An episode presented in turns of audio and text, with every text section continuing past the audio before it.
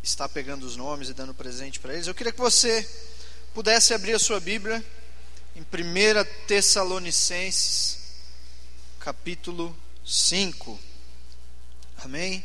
Nós vamos continuar falando sobre colheita. E se eu tivesse que dar um tema para essa mensagem, eu, de, eu diria que ela se chamaria A Colheita Perfeita e Abundante. A colheita perfeita e abundante. Nós vamos projetar alguns, alguns textos aqui no fundo. Então, se puder só apagar só a primeira aqui para poder visualizar bem, pode deixar o restante aceso, porque é bom ver o rosto dos irmãos também, né? Mas só a primeira para que possa projetar e todo mundo conseguir enxergar. 1 Tessalonicenses 5, a partir do verso 8. A palavra do Senhor, ela diz assim: Nós, porém, somos do dia, sejamos sóbrios, revestindo-nos da coraça da fé, do amor e tomando como capacete a esperança da salvação não sei qual que é, é aqui está na versão RA. Se pudesse colocar na versão NVI, era o texto que tem um outro, um outro, um outro, uma outra tradução. Na versão NVI, a palavra do Senhor, ela diz assim. Douglas vai trocar aqui para gente. 1 Tessalonicenses 5. 8 na versão NVI. Pode trocar lá? Travou? Amém. Aleluia. A palavra diz assim: Nós, porém, somos da luz. Ela fala: Nós somos da luz, somos da clareza, somos da transparência. A luz, o que, que é? Na verdade, é, Aqui a gente acabou de fazer um exercício. Quando nós apagamos o breu, as trevas, ela acaba tomando mais, é, sendo mais notória. Mas aqui, o apóstolo Paulo está falando: nós somos da luz, da transparência, da luz divina. O Senhor é a luz. E aí ele nos exorta a ficar atento. Ele continua dizendo assim: seja sóbrio, seja vigilante Tenha atenção.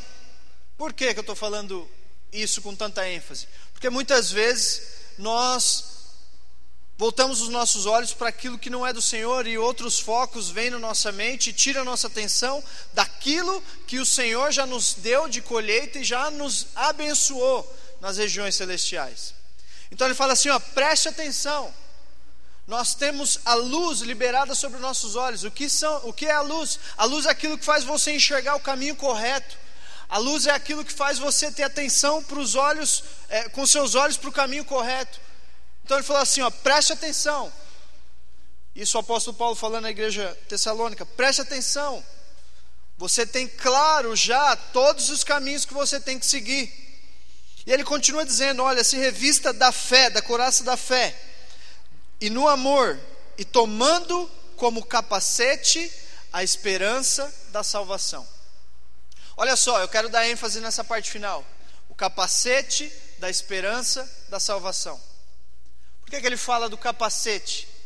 O capacete fala de proteger a sua mente, de você ter a mente protegida daquilo que o Senhor já te ensinou, já liberou sobre a sua vida.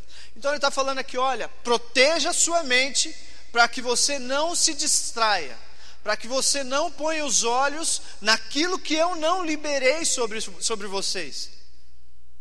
Um capacete da esperança da salvação.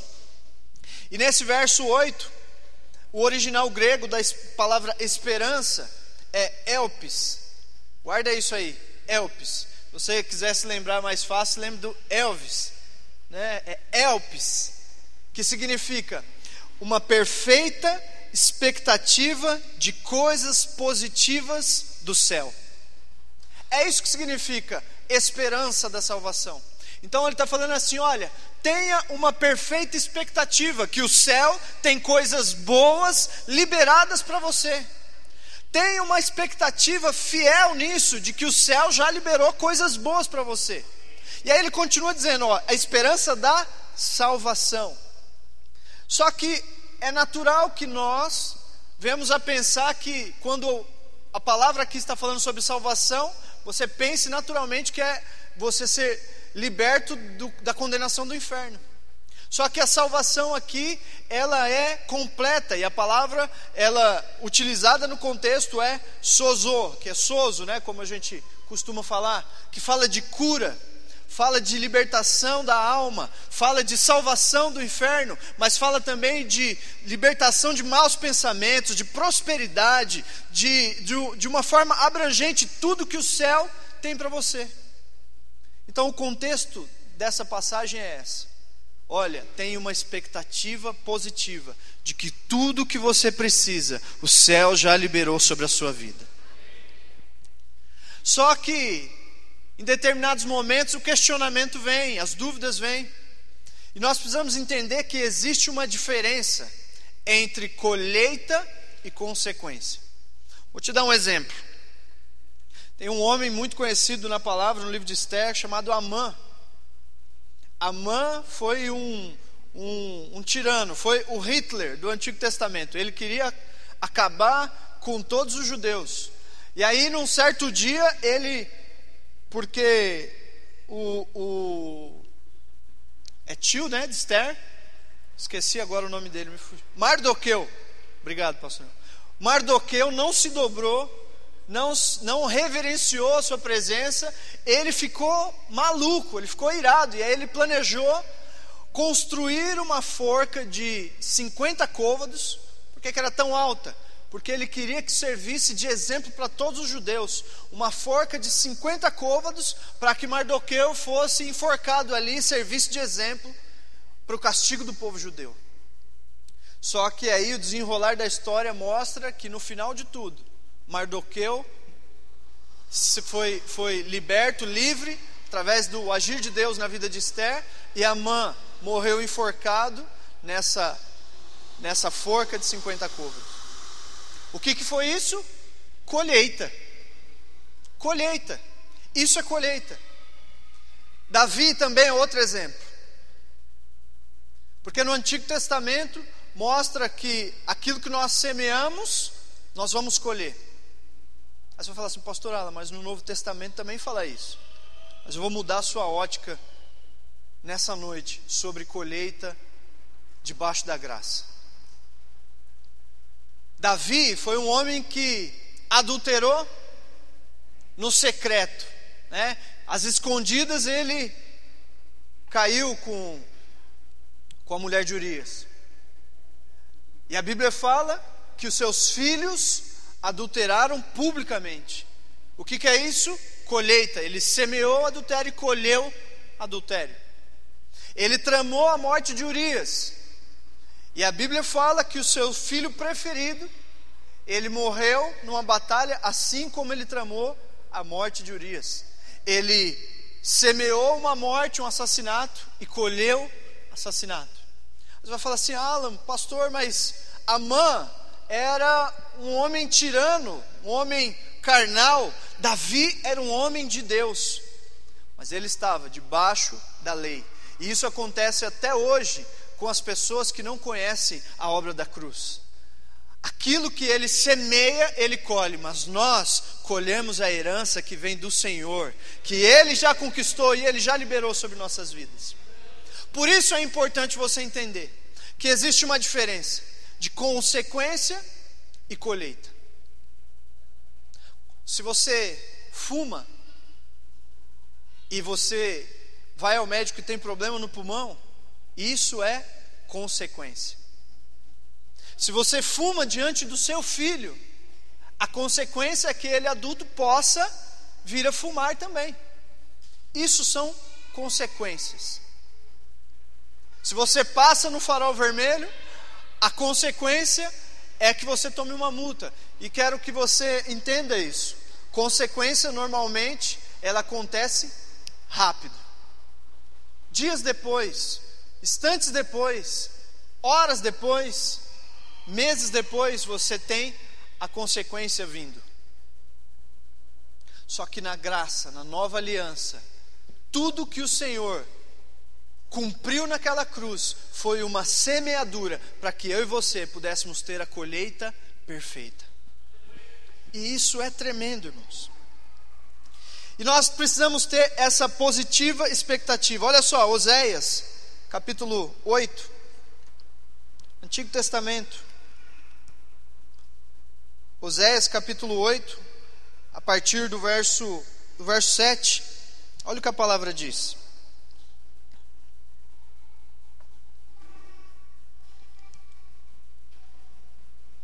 Oséias 8, verso 7. Porque semeiam ventos e cegarão tormentas. Não haverá seara, a erva não dará farinha, e se a der, comê-la-ão os estrangeiros. Olha só, aqui Oséias está deixando um exemplo claro. Semeou tormenta, vai colher. Semeou vento, vai colher tormenta. Ele dá uma regra da semeadura. Nunca você vai colher na medida que você planta. Então isso muitas vezes nos atormentou. Por quê, irmãos? Porque muitas mensagens nós ouvimos falando: olha, tenha certo disso, de Deus não se zomba, tudo aquilo que o homem semear, ele vai colher. E muitas vezes isso tem gerado temor, tem gerado medo, tem colocado pressão nas nossas vidas, porque isso se torna fora do contexto uma regra para você: tudo o que eu semear, eu vou colher. Só que na nova aliança, na graça, todas as mensagens falando sobre semeadura e colheita, ele não fala sobre ações, não fala sobre você colher o mal, não fala, so, não fala sobre você receber retorno das suas semeaduras do passado. Nessa noite eu quero que você tenha a mente transformada, porque na nova aliança a semeadura só fala de dinheiro, palavra e corpo. E todas essas áreas, a semeadura fala de colheita à medida da cruz, colheita à medida da graça, colheita segundo o coração do Pai. Nunca a Bíblia fala no Novo Testamento sobre uma colheita maldita. E isso tem que penetrar na sua mente, entrar no seu espírito, para que isso seja o rema da sua vida. E a partir de hoje, você possa desfrutar de tudo que a cruz já conquistou. Porque tudo aquilo que você não entende, você não desfruta na totalidade. Um dia, eu, tinha uma, eu tive uma vida de pecado, de bebedeira, de bagunça, mas um dia eu entendi que Jesus morreu para que eu tivesse vida em abundância. Quando eu entendi isso, eu comecei a desfrutar da plenitude da vida de Deus. Então, tudo aquilo que você não entende, você não desfruta na totalidade. Então, passa a mão na nuca do seu irmão aí e fala assim: olha, deixa a ficha cair nessa noite. Amém?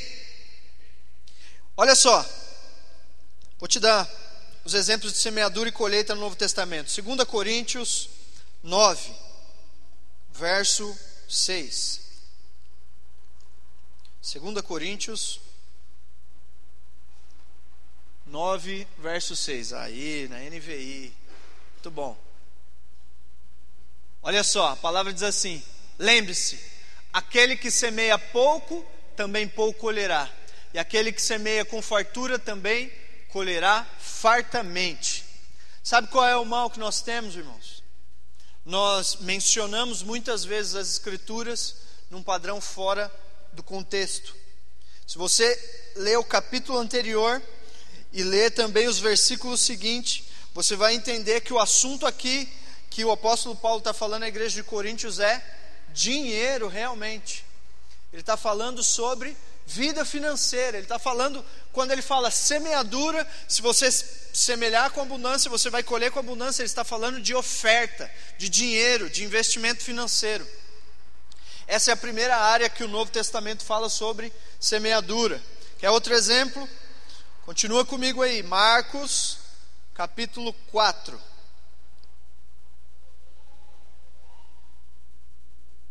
Marcos capítulo 4, a partir do verso 13. E é como eu falei, irmãos, nós pegamos as palavras fora do contexto, ou versículos isolados, e usamos para que você entenda sobre semeadura e colheita, e isso não traz refrigério para sua alma, isso traz temor, peso. Vou te falar, irmãos, nós vivemos debaixo da nova aliança, e a nova aliança, ela não tem palavras de acusação, são só boas novas. Só boas novas. Tudo o que o Evangelho de Mateus vai até Apocalipse para nós, somente boas notícias, somente boas novas. Só que nós pegamos o texto fora do contexto, usamos como pretexto para que você cumpra direções humanas. Eu gosto muito do, de Gálatas que o apóstolo Paulo ele fala assim: olha, eu, Paulo, servo de, não de homens, nem instituído por algum homem, mas servo do Cristo que me conquistou todas as coisas. Ele fala assim. Ele já começa a sua carta falando assim. E olha só, outra área, como eu falei, a primeira área que a nova aliança fala sobre dinheiro, né, sobre semeadura e colheita é dinheiro, e a outra área é a palavra. Então Jesus lhe perguntou: Vocês não entendem esta parábola? Como então compreenderão todas as outras parábolas? Verso 14. O semeador semeia a palavra. Então ele está falando: olha, se você semear a palavra, você vai colher da palavra. O fruto da palavra você vai ter colheita. O semeador ele semeia a palavra. Essa é outra área que nós temos: semeadura e colheita.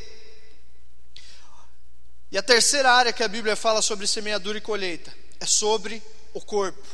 Mas aí você vai falar assim: olha, então aí talvez eu possa semear no meu corpo e ter a colheita de uma forma negativa. Vou te dar um exemplo como pode pensar na sua passar na sua cabeça.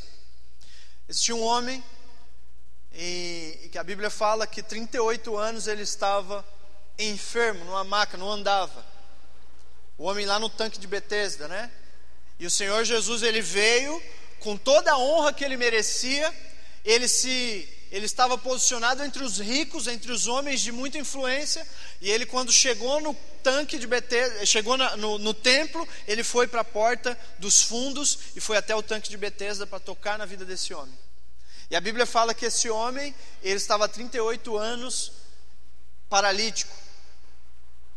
Talvez você possa pensar, olha, ele semeou algo de ruim na sua vida, e a colheita dele foi a paralisia das pernas, foi ser um, um homem doente. Em alguns casos mais extremos, tem uma doença sexualmente transmissível que é a sífilis, ela causa isso na vida do homem. No extremo da doença, o homem pode ficar paralítico, pode ficar inválido sobre uma cama. Então talvez você possa pensar: olha, se eu semear pecado, eu posso colher. Não. Não, isso é consequência daqueles que não conhecem o Senhor, porque sabe o que a Bíblia fala? Que os nascidos de Deus, o diabo não toca. A Bíblia fala que ele já levou sobre si todas as minhas dores e enfermidades, e o castigo que nos traz a paz estava sobre ele. Então nenhuma enfermidade pode me tocar. Pastor, mas está falando que eu não tenho responsabilidade mais, eu posso sair pecando? Não. Porque a Bíblia também fala que aquele que vive no pecado não viu nem conheceu ao Senhor. Porque se você ver e conhecer ao Senhor, a sua vida vai ser embriagada por esse espírito e por esse amor. Você não vai querer mais viver em pecado. Isso é tremendo. E olha só, sobre o corpo, não tem como você colher nenhuma colheita maldita sobre o corpo, porque olha em Coríntios, 1 Coríntios 15, verso 42, está falando da outra área em que nós temos condições de ter semeadura e colheita. 1 Coríntios 15, a partir do verso 42. A palavra do Senhor diz assim: Assim será como a ressurreição dos mortos. O corpo que é semeado, o corpo que é semeado é perecível, e o que ressuscita imperecível. Verso 43. É semeado em desonra, mas a colheita é ressuscitado em glória. É semeado em fraqueza e ressuscita em poder. Na nova aliança é dessa forma que nós colhemos. Semeamos um corpo perecível, colhemos um corpo imperecível. Semeamos em fraqueza, colhemos um corpo glorificado em poder, porque é assim que o Senhor já conquistou para nós. É somente boas novas na nova aliança, é somente uma colheita poderosa na nova aliança. Tudo isso só é possível porque o Senhor semeou nas nossas vidas. A obra da cruz, ela não é só um milagre da salvação, mas ela é a maior oferta que você pode ver de Gênesis a Apocalipse. É a maior oferta de um homem que não merecia, para que eu e você pudéssemos merecer aquilo que era dele por direito. Jesus não merecia cruz, mas ele foi para a cruz, morreu para que eu tivesse vida. Jesus não merecia o inferno, eu merecia, mas ele foi ao inferno para que eu pudesse viver no céu eternamente. Pastor, mas lá em Gálatas 6, a palavra fala assim: olha, de Deus não se zomba. Tudo aquilo que o homem semear, certamente ele vai colher. Ele não está falando disso? Abre aí comigo, Gálatas 6, verso 7. Gálatas 6, verso 7. Olha lá, não se deixe enganar. De Deus não se zomba, pois o que o homem semear, isso também colherá. Vamos ver o contexto? Verso 9, é, verso, verso 8. Quem semeia para a sua carne, da carne colherá destruição. Mas quem semeia para o espírito, do espírito colherá a vida eterna. Como que alguém pode semear algo para colher a vida eterna? Ó, oh, pastor, está falando que é possível então você comprar a vida eterna? Nós pegamos uns textos e não entendemos o que o contexto está falando. Nesse aspecto, está falando sobre exatamente esse momento que nós vivemos aqui, de dízimos e ofertas. Gálatas 6, verso 6, nós vamos ler do 6 até o 10, para você entender que o contexto é sobre o momento de dízimos e ofertas. Gálatas 6, verso 6 o que está sendo instruído na palavra. Opa, esse é o momento que nós estamos vivendo agora. Quantos aqui estão recebendo a palavra do Senhor nesse momento? Quantos aqui entendem que a palavra, quando é ministrada, ela tem capacidade de penetrar no nosso espírito e separar o que é da carne e deixar somente o que é do espírito? Então ele está falando aqui, ó, você que está sendo instruído na palavra, você que faz parte do corpo da igreja, você que ouve a palavra do Senhor, que tem ensino, que o seu pastor te dá uma direção, que o seu líder de célula te instrui na palavra, sabe o que você tem que fazer? Partilhe todas as coisas boas com quem, com quem o instrui. Está falando de dinheiro, está falando de você partilhar a vida financeira, ofertar aquele que os instrui. Verso 7. Não se deixe enganar, de Deus não se zomba, pois o que o homem semear, isso também colherá. Verso 8. Quem semeia para a sua carne, da carne colherá destruição, mas quem semeia para o espírito, do espírito colherá vida eterna. Nós vamos continuar, mas eu quero fazer um adendo. Sabe por que ele está falando isso? Quem semeia da sua carne, colherá destruição. Paulo ele tem um linguajar para tratar com todas as igrejas que ele escreveu as cartas. Se você reparar, na igreja de Corinto ele fala aos amados irmãos, aos santos da igreja de Corinto. E aí ele vai falando, ele vai dando todas as direções. A igreja de Corinto, você sabe que é uma igreja carnal. A Bíblia fala que existiam membros da igreja que estavam fornicando com a madrasta. Olha só, quer um nível de carnalidade maior do que esse?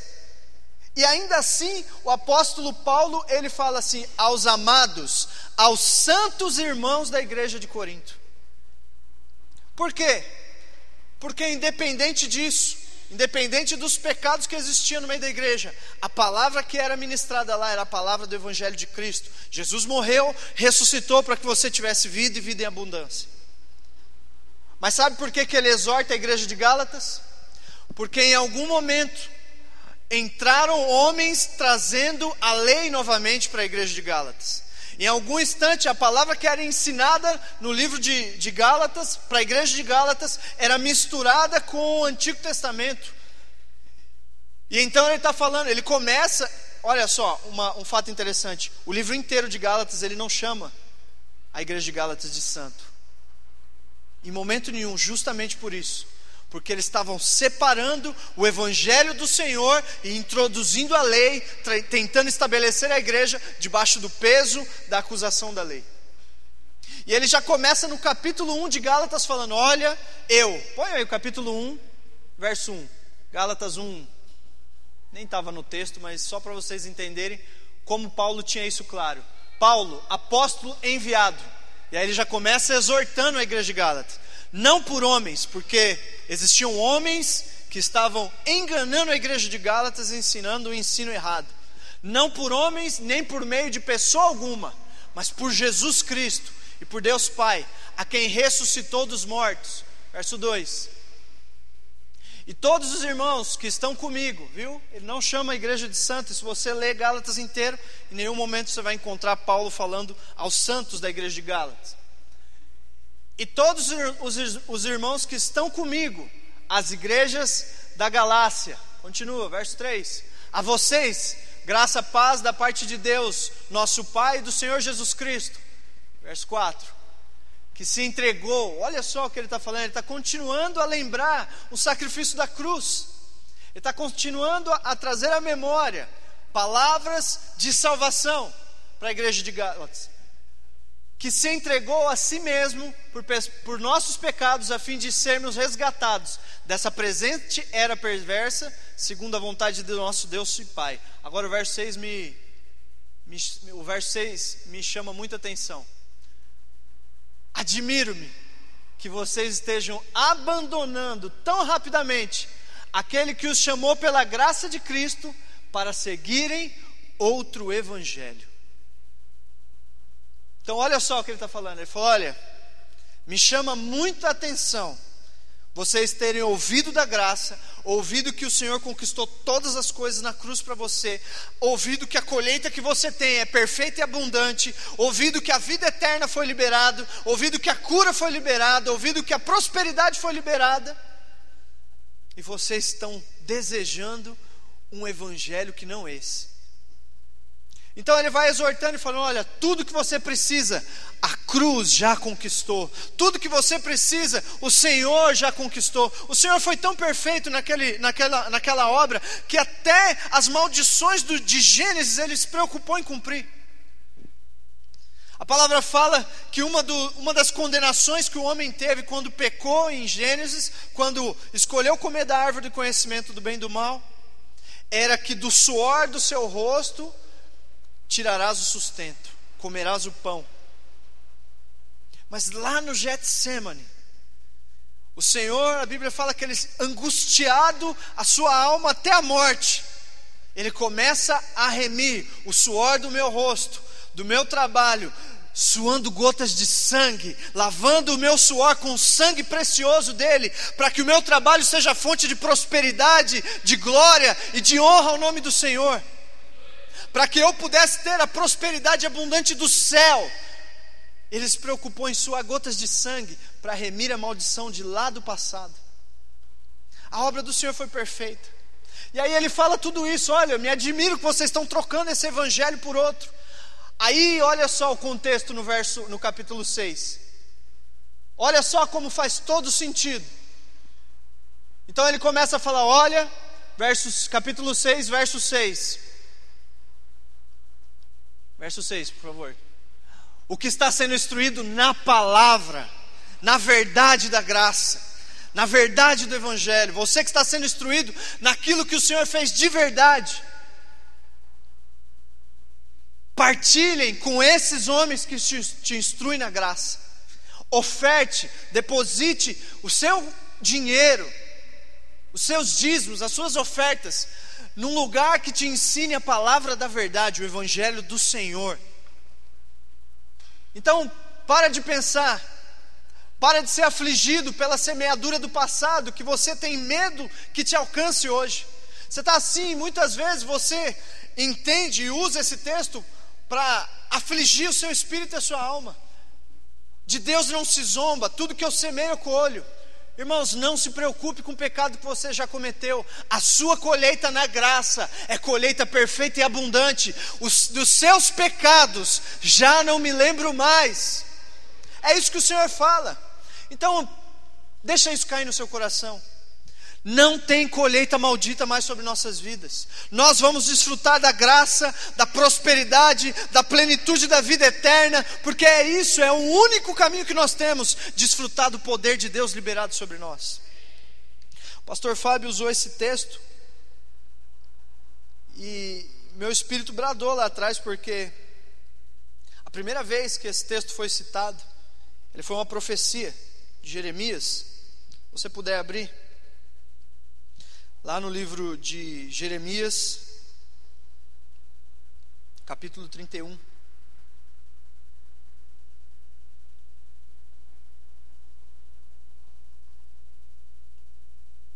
Eu acho muito tremendo porque tudo que o Senhor fez, Ele liberou sobre nós. Talvez você, como eu falei, a consequência é rápida e a colheita talvez não seja no tempo que você espera, mas a colheita sempre é numa medida maior sempre é numa medida maior. Talvez você tenha orado por pessoas, acho que já aconteceu com você isso, já aconteceu comigo pelo menos.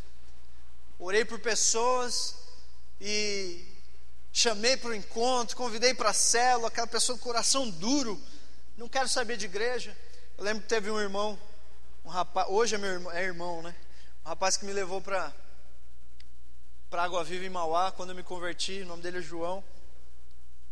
E quando eu convidei ele para, ele me levou para a igreja, eu entrei para o culto, a gente foi de moto, ele me deu a carona. Aí eu falei, vamos entrar? Ele falou assim, para, Deus é um boato, meu, Deus não existe não. Eu falei, meu, mas você me trouxe para a igreja e não quer entrar? Ele falou assim, meu, te trouxe porque você é meu parceiro, vim te dar uma carona. Mas Deus não existe. Deus é um boato. Quando ele falou aquilo, eu falei assim, meu, que coração duro. Chamei várias vezes, ele, ele falou assim, meu, não, para, não vou. Hoje ele é casado, frequenta a, a igreja, o casarão em Mauá, lá no Itaparque, salvo, entregou a vida ao Senhor. Semeei a palavra, não colhi. Talvez você muitas vezes já tenha passado por isso. Saber assim, aquele irmão, tá, aquela pessoa que você chamou para ir para a célula, pô, está indo na igreja tal. Glória a Deus. A colheita às vezes não vem no tempo que nós esperamos. E é, e é, bíblico isso. O Senhor Jesus mesmo, ele falou lá em Marcos, antes da gente ir para esse texto, no livro, no livro de João 4,37, a palavra do Senhor diz assim: Olha, um é o que semeia, outro é o que colhe. E é importante você saber isso, porque quem falou isso foi o próprio Cristo. Então ele está falando, ó, assim é o verdadeiro ditado: um semeia, outro colhe. Por que, que ele tá, é importante saber disso? É um texto que muitas vezes passa despercebido. Porque isso é o Senhor Jesus falando: olha, um semeia para que outro colha. Eu semeio a vida para que você colha. Eu semeio o meu corpo para que você tenha um corpo glorificado. Eu me torno pobre, sendo rei, para que você, pobre, fique rico e seja príncipe do Senhor, seja rei e sacerdote. Então, tudo que o Senhor faz é uma semeadura. Toda essa troca de papéis é para que eu possa ter o papel dele. Agora, ingrato da minha parte é deixar que o Senhor faça toda essa obra e eu não desfrute nada disso. Eu preciso valorizar a obra da cruz. Sabe como eu valorizo a obra da cruz? Assumindo o papel de Cristo, sendo como Ele é, sendo o que Ele pensa para mim. Quando eu penso pequeno daquele que me criou, quando eu penso pequeno de mim, eu penso pequeno daquele que me criou. Quando eu penso pequeno da minha vida, eu penso pequeno de Deus. Eu sou rei, sacerdote. Você é rei, sacerdote, porque ele se fez pobre para que você tenha a riqueza da vida eterna. E como eu falei, o pastor Fábio citou aquele texto de Jeremias, E foi a primeira vez que foi mencionado a nova aliança. Jeremias 31, verso 27. A palavra do Senhor ela diz assim, ó: Virão dias, diz o Senhor, em que semearei na comunidade de Israel e na comunidade de Judá, homens e animais. Verso 28. Assim como os vigiei para arrancar e despedaçar, para derrubar, destruir e trazer a desgraça, também os vigiarei para edificar e plantar. Continua. Declara o Senhor, olha só como começa a ser tremendo para mim e para a sua vida. Naqueles dias não se dirá mais: os pais comeram uvas verdes e os dentes dos filhos se mancharam. Ao contrário, cada um morrerá por causa do seu próprio pecado. Os dentes e todo aquele que comer as uvas verdes se mancharam. Verso 31. Estão chegando os dias, declara o Senhor, quando farei uma nova aliança com a comunidade de Israel e com a comunidade de Judá. Ele foi a primeira vez que foi citada uma nova aliança. E o texto ele continua dizendo: olhe das, nessa nova aliança, não como as que eu fiz com seus pais. E termina falando que dos nossas falhas, nossas iniquidades, o Senhor já não vai se lembrar mais. Então ele está falando: olha, uma nova aliança, aonde você vai comer as uvas verdes e não vai manchar, não vai ficar a boca amarrada. Sabe quando você come uma fruta verde e fica pegando? E o Senhor, ele foi perfeito, ele se preocupou com tudo. Cumpriu cada detalhe. Ele está falando: os vossos filhos não vão mais desfrutar disso na nova aliança. Não há colheita maldita, porque não existe pecado de gerações mais. Não há peso de gerações mais, porque na nova aliança os seus filhos vão comer as uvas verdes e a boca não vai ficar amarrando mais. E olha como Jesus é perfeito. Para a gente encerrar, eu vou falar o que aconteceu na cruz.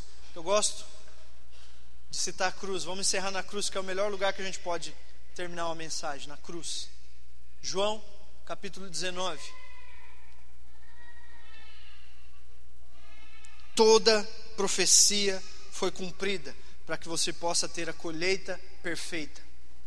João 19, verso 28. Mais tarde, sabendo então que tudo estava concluído, para que a Escritura se cumprisse, Jesus disse: Tenho sede. Olha só. Olha que Jesus, que João está citando. João era aquele que deitava a cabeça no peito, que tinha intimidade. Intimidade, a Bíblia fala que que os segredos do Senhor são para aqueles que o temem, para aquele que, os, que, que tem intimidade com Ele.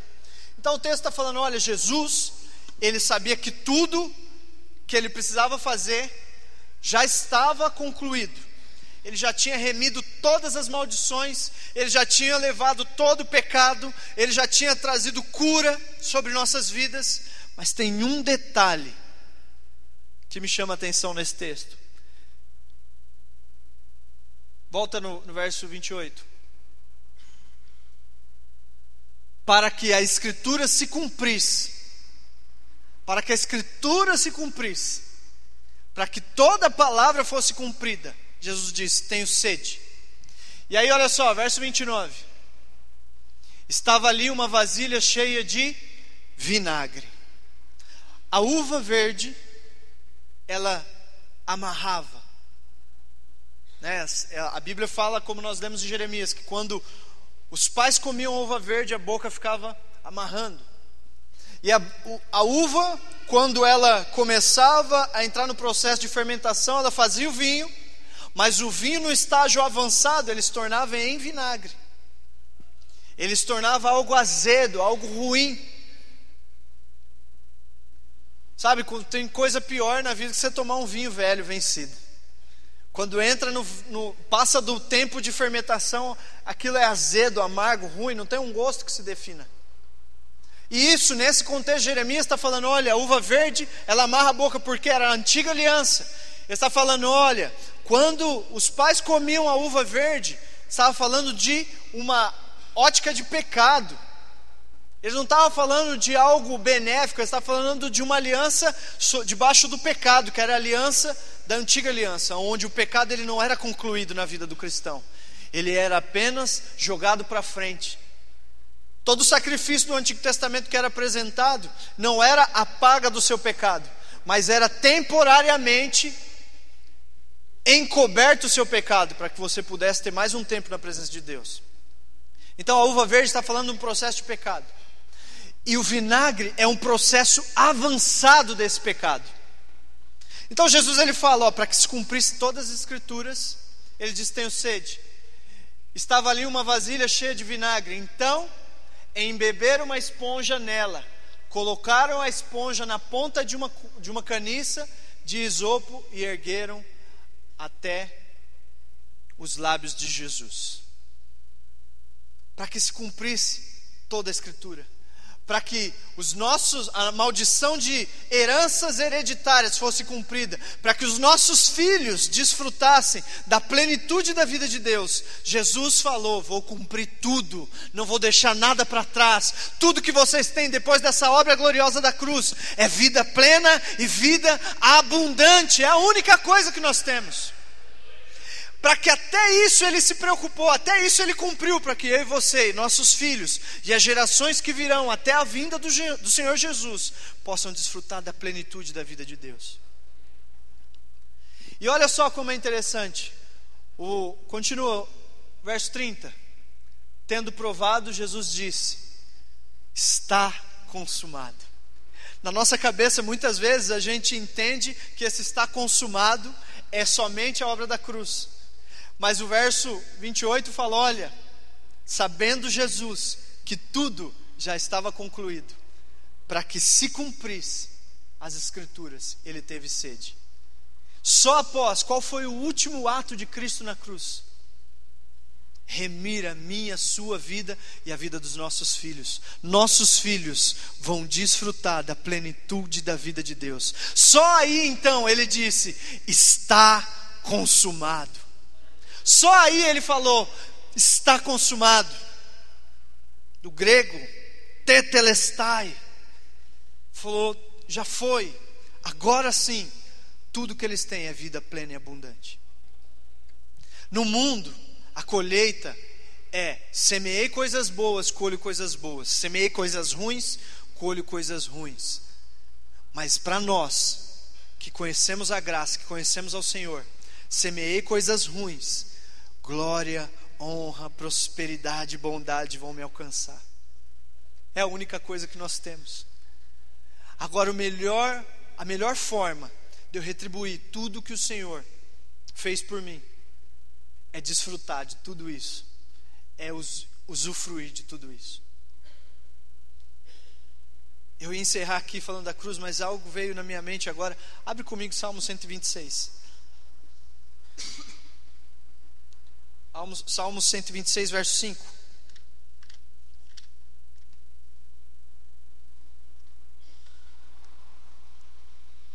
Esse é um salmo messiânico.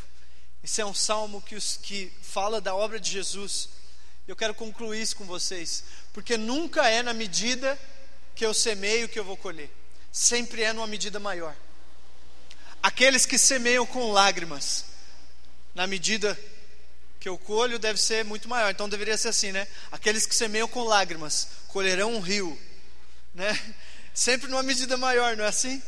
Mas olha o que está falando: com cantos de alegria colherão. Aqueles que semeiam com lágrimas, com júbilo ceifarão. Sabe qual é o contexto? Salmo 26, verso 1.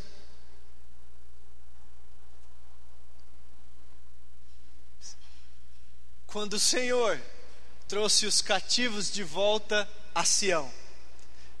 Sião ela aponta para Jerusalém. Sião é a obra de Cristo. E esse texto ele está falando do momento em que o Senhor estava no Getsemane e ele foi preso. Esse texto ele está falando do momento em que Jesus estava angustiado de morte.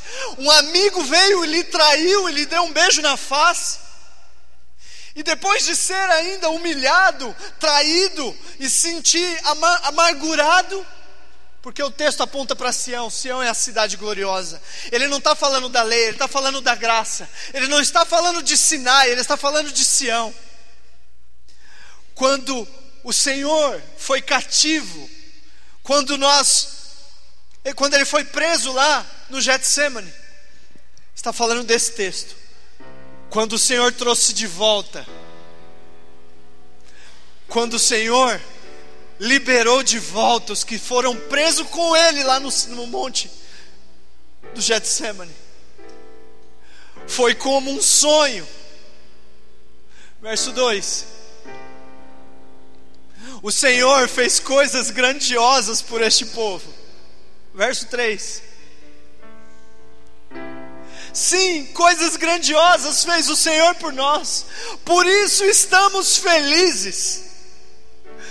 O Senhor restaurou-nos, assim como Ele enche os leitos dos ribeiros do deserto. Aquele que semeou com lágrimas, com canto de júbilo ceifarão. Quando o Senhor se entregou, Ele restaurou a nossa sorte, Ele mudou a nossa vida.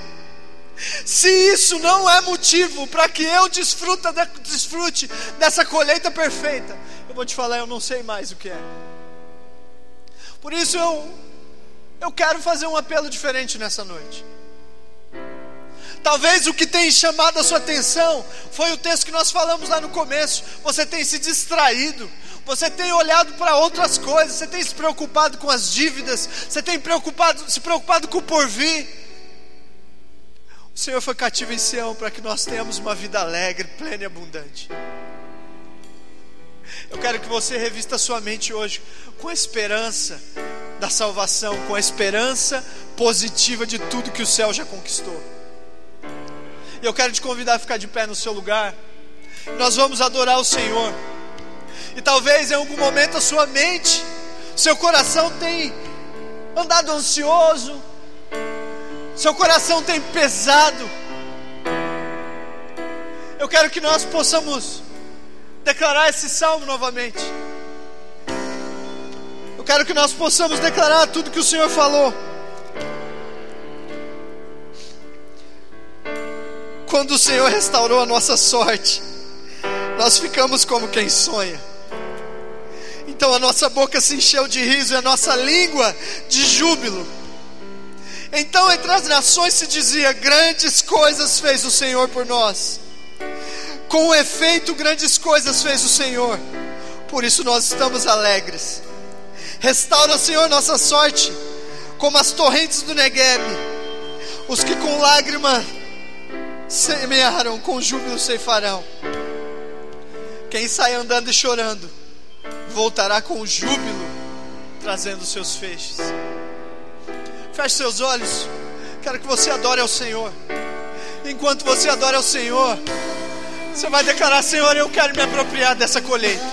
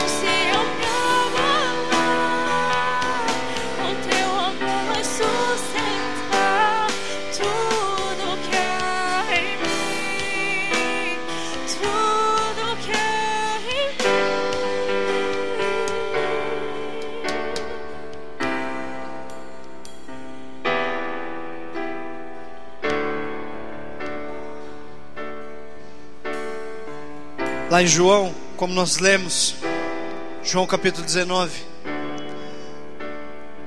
a partir do verso 28, Jesus tomou aquele vinagre para remir a nossa geração e as gerações futuras. Mas sabe o que eu acho interessante nesse texto? Uma pessoa quando ela morre, normalmente as forças dela se vai no instante em que a morte chega. Se uma pessoa estiver no leito de morte, o único gesto que ele tem quando seu espírito sai é perder as forças, reclinar a cabeça, soltar os braços, perder todo o movimento do corpo. E então o espírito, nesse instante, é o instante que o espírito saiu. Verso 30 de João 19: Quando, pois, Jesus tomou o vinagre, ele disse: está consumado. E inclinando a cabeça primeiro, primeiro ele perdeu as forças, ele fez exatamente o contrário do que um corpo humano normal faria. Ele primeiro baixou a sua cabeça, soltou os braços, soltou o seu corpo e rendeu seu espírito, porque homem nenhum pode tirar a sua vida voluntariamente eu a oferto em favor dos meus. Voluntariamente eu entrego. Homem nenhum pode tirar a minha vida, mas voluntariamente eu lhe dou. Por isso ele primeiro se preparou para enfrentar a morte e logo após ofertou o seu espírito. Essa é a maior oferta de todas. Por isso ainda, ainda que tudo diga o contrário, ainda que tudo diga que não. O amor dele por mim permanece. O amor dele para mim é para sempre.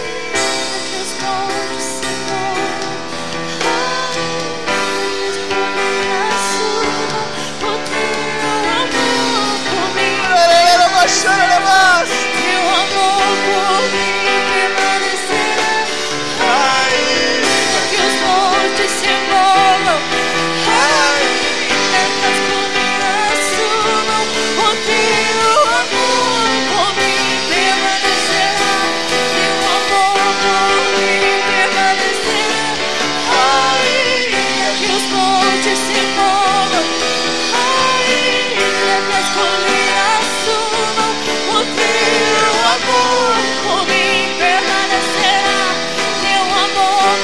Declare isso mais forte.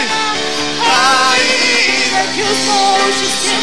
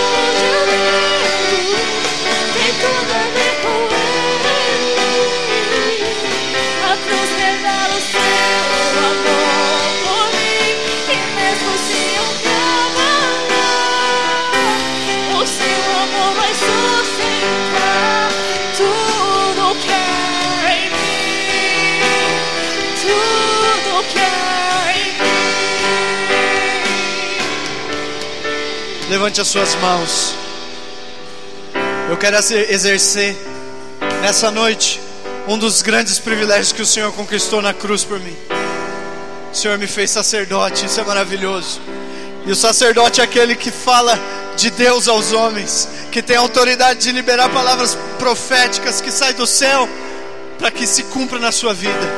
Levante suas mãos antes de eu dar a bênção apostólica. Eu quero declarar. O seu futuro é glorioso. O seu futuro é de prosperidade. As pessoas olharão para você e verão o favor dessa obra tão grande da cruz. As pessoas vão olhar para você e ver o quanto você é amado pelo Pai. Prosperidade financeira, na alma, física, material vida e vida em abundância. Nós vamos nos apropriar a partir de hoje. A colheita do céu liberada sobre nossas vidas. Alegria, profundidade no espírito. Tudo isso, Pai, o Senhor já nos deu e nós tomamos posse nessa noite. Em nome de Jesus. Em nome de Jesus. Que o amor do, do Pai a graça tão profunda, tão maravilhosa do Filho e essa doce, tão intensa comunhão com o Espírito Santo possa me acompanhar todos os dias da minha vida.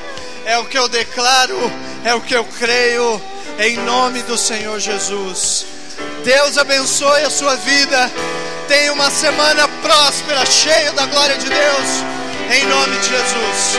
Aleluia!